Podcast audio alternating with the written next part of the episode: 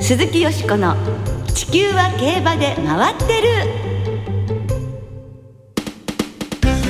皆様こんばんは。鈴木よしこです。お元気でいらっしゃいますか？私は元気です。地球は競馬で回ってる。この番組では週末の重賞レースの展望や競馬界のさまざまな情報をお届けしてまいります。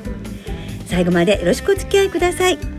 今日ご一緒してくださるのは米田元木アナウンサーです。私は元木です。お願いします。よろしくお願いいたします。お願いします。はい元木さん、はい。7月も後半戦ですよ。あっという間です。ねえ夏休みに入ったね学校も多いのではないかと思います、今週福島開催も最終週でございますそうよなんですよ。来週からははい。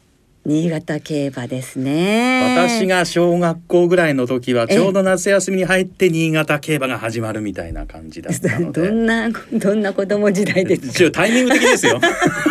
私の予定じゃなくて、タイミング的にそういう時期だったということで。あそうですいねや夏本番だなと思います新潟競馬が始まるというのはね。確かにね、ええ。はい枝豆とかね。そうなんですよ。私はもう夏休みのの宿題は、はい。序盤はやるんですけど、はい。中だるみして、ええ。後半追い込むみたいな感じだったんですけど、よしこさんはどうだったんですか？私はあいっか明日でいっか明日でって言って最後の3日間ぐらい死に物狂いっていう。上がり30秒台ぐらいのもうミスター足を使って CBA のもう上がりですなるほど。はいもう追い込みですね。すごいはい。さあそんなことを言ってる間に北海道は函館に変わってもう今週から札幌競馬が始まります。はいそうですね。そして先週開催最終日の函館では今年の JRA2 歳最初の重賞函館2歳ステークスが行われましてビッグアーサー3区のブトンドールが世代最初の重賞タイトルを手にしました。ゴール前で捉えましたね。ねえさあそのビッグアーサーなんですけれども2世代目から重賞勝ち馬を出し現在 JRA2 歳シュボバランキングではエピファネイアを抑えて賞金獲得賞金で首位に立っています。すごいですね。ビッグアーサー、テスコボーイ、桜豊王、桜爆心王、ビッグアーサー、そしてこのブトンドールということで、まあ内国産の父子ということで考えると、四代すごいですにわたってね重賞制覇ということになって、はもし G1 になったらねそれこそ史上初ということにはい。なるのではないかと思うので、その辺も楽しみにしたいですね。この後は POG 大魔王丹下秀夫さんをスタジオにお迎えして先週行われたセレクトセール2022の注目馬をご紹介していただきます。どうぞお楽しみに。鈴木よしこの地球は競馬で回ってる。この番組は JRA 日本中央競馬会の提供でお送りします。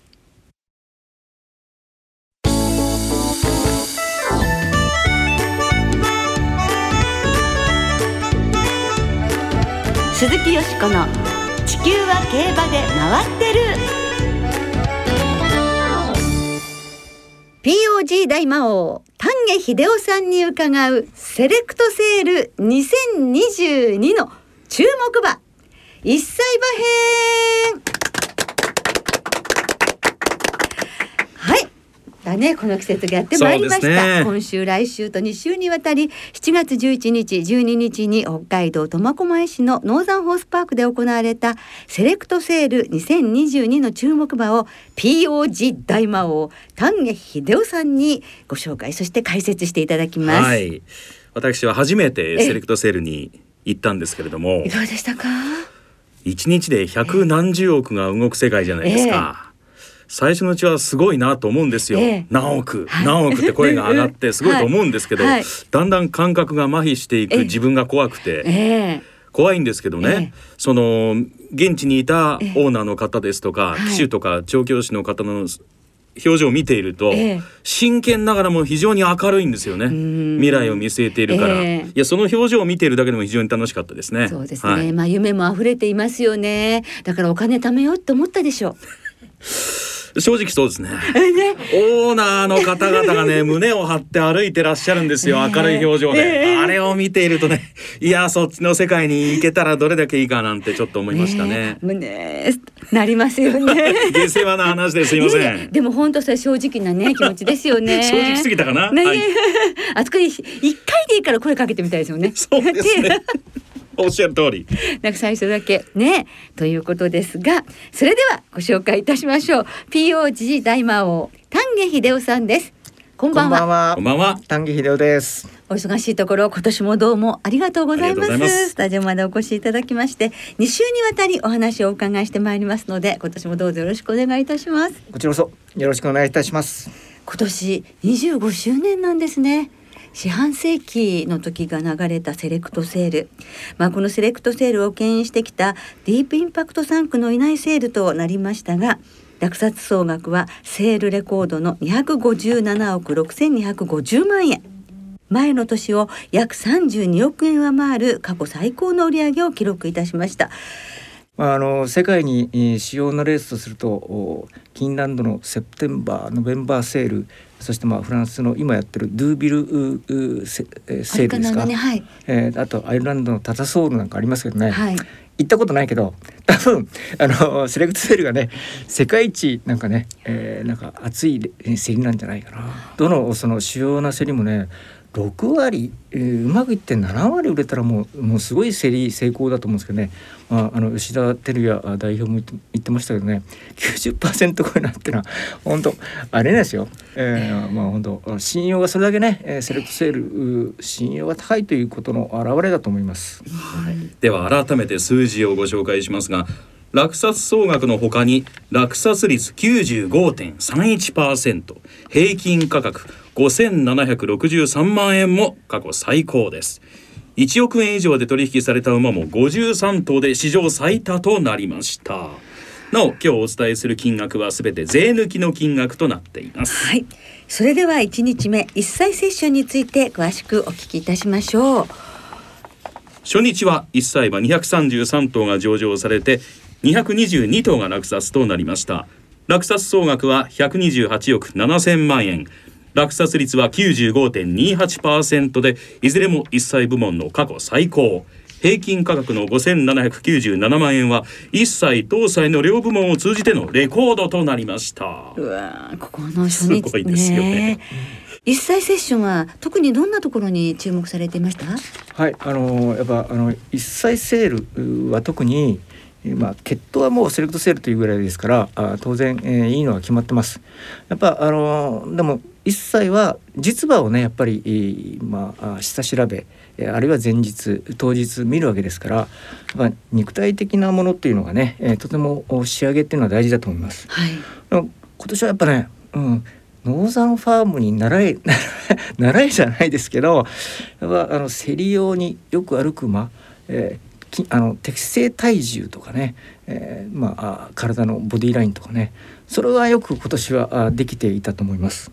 うん、あのうんまあノーザンファームだけではなくて他の牧場も売れたのはあのそういうね、えー競りの仕上げ方、えそれをみんなあものすごく研究してきたと思います。はい。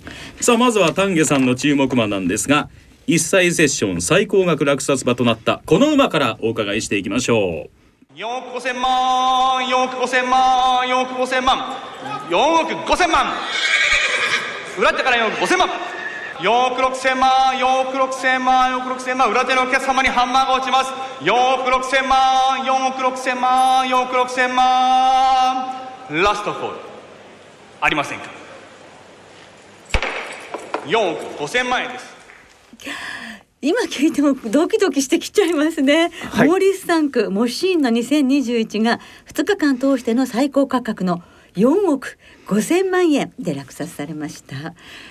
改めてどんな馬でしょう？はい、まああのおディープインパクト3区のお姉さんプリモシーンっていうのはね、えーあの東京新聞杯勝ってますし、まあ、お母さん自体もおオーストラリアのおオークスそしてまあオーストラリア戦銀に勝ってるんでねもうあの血統はとてもいい馬なのは知ってます。まあ兄弟たちは見てきましたけどね。ええ。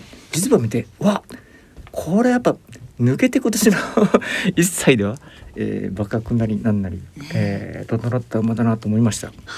うん、うんただ4億5,000万か 確かダノックスさんね4億超えてからねいきなり参加してきたんだよね。びっくりしちゃったけど、えー。でもねうんすごいね。やっぱ4億5,000万ってセレクトセールならではかなと思います。クラブで売ったらどう考えても2億円以上で2億止まりでしか売れないでしょ、ええ セレクトセールはだから面白いけどね、ええはいでもやはりこう個人の馬主さんにとってはね、はい。どうしても欲しい馬ってはい。いうところには、もうやああのやはりいくつかねこうはい。見定めてきて、うん。これは降りられないっていう引けないっていうところが あって本当に欲しくてはい。手に入れられたっていううん。感じなんでしょうね。はい。でもなんか楽器いただけでもねなお馬がよく見えてしまったり したりするところもね、はいあるところがセリの不思議なところでもあります。モーリス・サンクは他にホームカミングクイーンの2021が2億2000万円で落札されるなど上場された11頭全馬が売却され平均価格も1億を超えました。全体的なそのモーリス・サンクの印象っていうのはそのいかがだったんでしょう？印象は。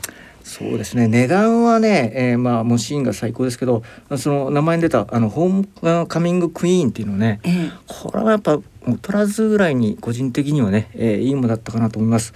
お母さんは千金に勝ってますしお姉さんのおシェイルというのがね、えーあの芝の7ハロン G1 勝ってますから、うんうん、これはちょっとこうこうつけがたい馬だなと思いました。ただモーリスことその一切セールはモーリスがあこの牽引するというわけじゃなくて この2頭がやっぱ 際立ってたあ、うんだけでね、えええうん、あの、うん、この世代は何もモーリスが柱というわけではないと思いますね。えーやっぱ他にもおいろいろこうおばらつきがあると思います。あの支部はね。はい森さんではこの2頭が抜けていたような感じですかね。そしてこの日2番目の高額落札馬が3億円のドゥラメンテ3区 J ホークの2021でした。この馬を含めてドゥラメンテ3区で気に入った馬はいましたか？あ、もうもちろんまず第一はあ J ウォークですかね。はい。えーお母さんはあアメリカの2歳チャンピオンですしね、えー BC リベラルフィリーズ勝ってますから、はいええ。あこれはやっぱあの血統的には文句なしだと思います。はい。あと並んでよかったのがあ34番のホスタークルックという馬ですね。はい。こちらもアメリカで12勝、ええ。ーフラワーボールステークス勝ってますから、はい。まあ、コンパクトでキビキビしててやっぱドゥラメンテの良さってタイトルホルダーをまああイメージするとねあれと同じかもっと素早いな完成してるな。まあ経路はちょっと繰り毛なんですけどね、ええ。ーなかなかこうおいい馬だなと思いました。はい。あとはうん馬格だったらシーブの子はやっぱ3年連続して、えー現在過去未来にして見てるけどね、え 今年のやっぱ馬っぷりはいいよね。ああーのお姉さんケンタッキーオークスはいますし。はい。あとはテテックドアウト、うん、ウィープノーモア。この辺りね、えーあドラメンテはいいのがうん。ゾロゾロいました。ねえ。本当にあの J ウォークの2021ってあのドラメンタファンの私 本当にあの目があの目に焼き付いて離れないっていうかはいあ非常にこう素敵な馬だなと思いましたね。はい、ぜひ忘れないように目に貼っといてください、ね。わかりました。はい、はい、まあ、でも、みんないいんですけどね、はい本当にね、本当に。クリゲですごく綺麗でした。さあそれではドゥラメンテ3区でこの日4位タイの高額落札馬シーブの2021を落札した国本哲秀さんのお話をお聞きいただきましょう。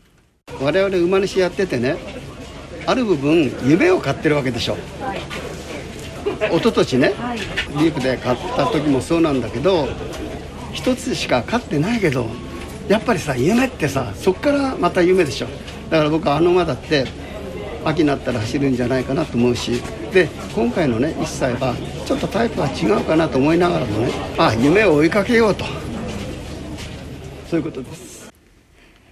国本さんのこの夢を買っている夢を追いかけようっていうのが、はい。なんかじんときましたよね。ははい。い。あの2年前か、えー、シーブの子もね、はい。現在一緒ですけど、あれ走るよあれ。あー。なるほど。うん、まあオーナーもね、そそううそう。もちろんされてて、うん。うん私たちファンとしてもね、はい。期待したいですよね。うん。でもやっぱシーブ一回買ったらね本当おそのオーナー的には、えー絶対もう一頭 シーブっていうのはあーあるでしょうしね、えーやっぱり、えーあの国本さんだけではなくて随所にえーやっぱあのおお兄さんお姉さんの弟を買うっていう手を挙げた方もね、えー、たくさんいらっしゃいました。はい、うん、それもまた馬主としてのね。そうね。セレクトセールならではですよね。お金持ちならではだな。だから僕あの夢を買うって言葉自体はよく聞きますけど。えー表情とか見てるとその意味がね、えー、伝わってきますよね、えー、夢を買うという意味がね、いいと思います。もう二十何年前、私に20億あの与えてくれたらね、もうディープを大人買いしますもん、まあ、そういうこと許されるんだよな、セレクトな。やってみたいな。うん、ちょっとやっぱりこうあのちょっと非日常的なね。はいえー、世界ですよね。で夢の世界ですよね。はい。初日に最多の19頭が上場され、全馬が落札されたエピファネイア3区と、1歳が最終世代となるハーツクライ3区。こちらいかがだったでしょうか？はい、まあ、ハーツクライ3区はね、まずはあ47番のスパニッシュクイーン。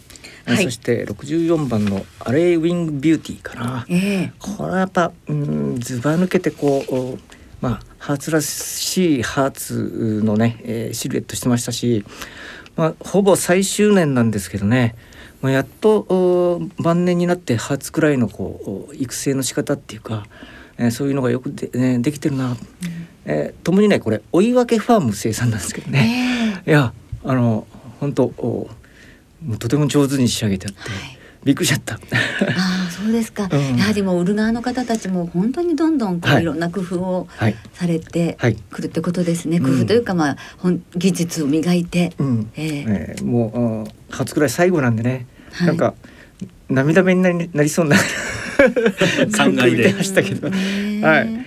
まああの他にもね、えー、レイディオロサンクのラルケットとか。はい。ブルックスモルタルスモルタルね、はい、えー、今年2年目2クロップ目になるんですけど、ね、えー、去年1年経って、えー、大体こうボディーラインみたいなのがみんな、うん、分かってきて、はい、えー、ホッとしたっていうか マキシマムドパリナが良かったね。あ,、えー、はい、あとはニューイヤーズデイ。これはやっぱダート走るなみたいな。えーえー、これ、えー、の、うん、後々のダート界を牽引する脂肪になるんじゃないかなと思いました。ああ、そこまで思われるわけですね。はい。さあ、それではセール1日目終了後の日本競走馬協会理事ノーザンファーム吉田克美代表のお話をお聞きいただきましょう。一言だったら驚きですね。やっぱりすごかったすごかった。去年もありえないと思ってたんですけど。ドラメントはすごく良かった。ドラメントとかエピガネがすごく良かったってのは間違いないですけど他のトレーマーでも総じてみんなあの良かったと思いますね。世界で勝つっていうのはあの日本のまあレベルが高いんだっていうことは皆さんお分かりになってるっていうのが一番一番一番強いこと。だ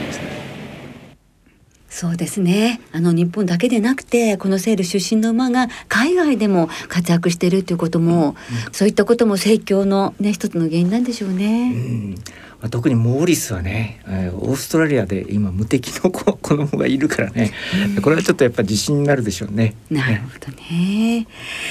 お時間も少なくなってまいりまして最後に初日の一歳馬の中から丹下さんが最も気に入った馬来年の POG でぜひ指名したいと思う馬を恒例ですので教えてください。まず、えー、ドラメンテ母ジェイウォークうんはい、次いで、えー、レイディオロラルケット、はい。えー、そして、えー、フランケルジェットセッティングっていうのね、えー、この素早いやつを、はい、この3頭をあげたいと思います。はい。ぜひ皆さん 覚えておいてください。丹下さん今日はお忙しい中どうもありがとうございました。ありがとうございました。来週もよろしくお願いいたします、はい今日はセレクトセール初日一歳セッションについてお送りいたしました。来週も丹下さんに2日目搭載セッションのお話をお伺いいたします。どうぞお楽しみに。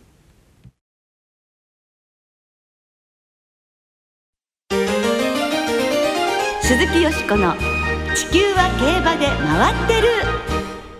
ここからは週末に行われる重賞レースを展望していきましょう。今週は日曜日に小倉競馬場で中京記念が行われます例年中京競馬場1600メートルを舞台に行われるこのレース今年は昨年に引き続き小倉の1800メートル戦となりますがサマーマイルシリーズの第2戦ですはいまあ秋にねええ中京ですとか暮れに向けて阪神の馬場もありますので、この時期は小倉で中京記念ということになはいります。。なんかね、ええ去年も変な感じでしたそうなんですね今週も変な感じ。馬場はいも距離もちょっと合わないんですが、来年はまた戻ると思いますのでね。はい。さあ。22日金曜日正午の小倉の天候は晴れ芝田とともに量のコンディション。10時30分現在のクッション値9.5ということで標準でございます、はい。で24日日曜日の小倉は曇りの予報だということです、ええ。じゃさああね。ですからお天気は崩れなさそうではあるんですけどね、ええ。さあよしこさんは。こはい。の中京記念、難しいんじゃないですか、はい、すごく難しくないですか？ね。もう迷いに迷いに迷いに迷ってって全部応援したいって感じになっちゃうんですけれども、やはりあの今村聖奈騎手、ええ。ねえまた重賞制覇なるかか。かってるというええ。なるかということで重賞出走ですよね、はい。このカデナだけが筋量が重くなるんですよ。そうですでもね彼女ってそういうことにも動じず、ええ。なんか淡々ともしかしたらいい結果を残すんじゃないかなっていう気もしてそんなシーンを見たいなと思って、はい。カデナじゃあ中心に応援ということにいたしまわしかりました。てえ牝馬ミスニューヨークそれからえー24ヶ月ぶり前走ね、えー、1回レース戦ったコルテジア、はい。コントレール世代のね重賞勝ち馬私草薙賞勝ってますからね、はい。そしてワールドウィンズかっちゃんですよ、はい。お母さんビクトリアマイルでウォッカーを破ってます、ええ。それからバリアメンテ昨年の勝ち馬アンドラスタの弟はい。4歳馬、そしてファルコニアディープインパクト3区ですね。これもなんか馬体がすごい好きです。この5頭に生まれで流します、13番から2番3番9番12番15番生まれんです。このメンバーで5点はすごいですね。すごいですね。本当は6点にしてはい。ボックスにしたい気もするんです。はい。気持ちはわかります。はい。それでは米田さんははい。本命14番ベルヌス。ああこの馬もね。ねえこの馬は最近1600メートルばっかり走っているんですがもともと2000メートル前後で走っていた馬なんで今回ははい。1800メートルいいと思いますし、はい。展開的なはどうですかね、うん。短期で気持ちよくいけると一番いいんですがそうですね。ベステンダンクがいるので、ええ。この辺りの兼ね合いだけは引っかかりますね。そうですね。多分コルテジアも前目なんですけど多分逃げるまではいかないと思うんで、はい。そこは考えなくていいかなとは思うんですが、はいそういうふうに展開が向いてくれれば3着以内ということでねええはい。さあそれではリスナーの皆さんからいただいた予想もご紹介します。はいお願いしますはい、まずは関谷うまいもんさん。中京記念はシャーレイポピーが面白そうです。オープンに上がって2戦は結果を残していませんが、勝ち馬との着差が1戦ごとに縮まっていて、クラス慣れしていると思います。ハンデ52キロも魅力的です。ですよねオーサムエアプレーンさん日曜日は小倉での中京記念ですね。本命はダブルシャープです。6年前の夏札幌競馬場のクローバーショーでタワー・オブ・ロンドンに競り勝った姿を現地で目撃して以来応援しています、7歳ですが小倉校舎なのでここで初重賞制覇に期待しています大ヤクルトゴルシワッショイさん。中京記念は穴狙い。期待したいのは牝馬の2頭。ミスニューヨークとシャーレイポピー。相手にカデナワールドウィンズ。カテドラルなど手広く。3連複流し。3連単マルチ。単勝もといただいております、はい。昨年ね22年ぶりに牝馬が勝った中京記念でございます。この2頭も面白いんですよ、はいその他に武田真美子さん、あゆっちさん、平成生まれのやぶくんさん、中堅さん、浜野旗坊さんからもいただいております。はい、皆さんどうもありがとうございます。ありがとうございますいつもね、たくさん予想いただいて、本当に感謝しています。時間の都合で全部ご紹介できなくて申し訳ありませんが、ありがとうございますあり。がとうございます。なおこの番組は金曜日のお昼過ぎに収録を行っていますその後発表された出走取り消し機種変更などについては JRA のウェブサイトなどでご確認くださいまた重賞予想は番組ウェブサイトのメール送信フォームから金曜日の正午までにお送りくださいはい、お願いいたします。来週はアイビスサマーダッシュですよね。もう、ええクイーンステークスの店舗を中心にお届けいたします。お聞きの皆さんの予想、ぜひ教えてくださいね。お待ちしています。そろそろお別れの時間となりました。今週末は開催最終週の福島小倉そして開幕週の札幌3つの競馬場でレースが行われます。今週の2歳戦は3つの競馬場合わせて8つの新馬戦と7つの未勝利戦が行われすべて単勝がお得です。はい JRA の2歳戦全競馬場全レースの単勝を対象に通常の払い戻し金に売上の5%相当額が上乗せされて払い戻しされます。さあよしこさん今週は注目されている2歳馬いますでしょうか？はいラパンラピッドです。はい。あさって日曜日福島最終日の5レース芝 1800m に出走いたしますが、はい。短い尻尾がトレードマークで4勝を挙げ人気者だったクードラパンの初語です。あ。父ルーラーシップ。単勝で応援いたします。馬体がどのように出てくるか、注目になりますね、うん。楽しみですね。はい。今週も福島小倉札幌3つの競馬場ともに事前に指定席あるいは入場券をネット予約された方がご入場いただけます。また事前予約なしで入場できる当日現金発売入場券も発売されます。詳しくは JRA のウェブサイトなどでご確認ください、はい、お願いいたしますそれではコロナにも暑さにも負けずに、はい。週末の競馬存分にお楽しみください。お相手は鈴木よしこと米田元樹でした。また来週元気にお耳にかかりましょう。鈴木よしこの地球は競馬で回ってる。この番組は JRA 日本中央競馬会の提供でお送りしました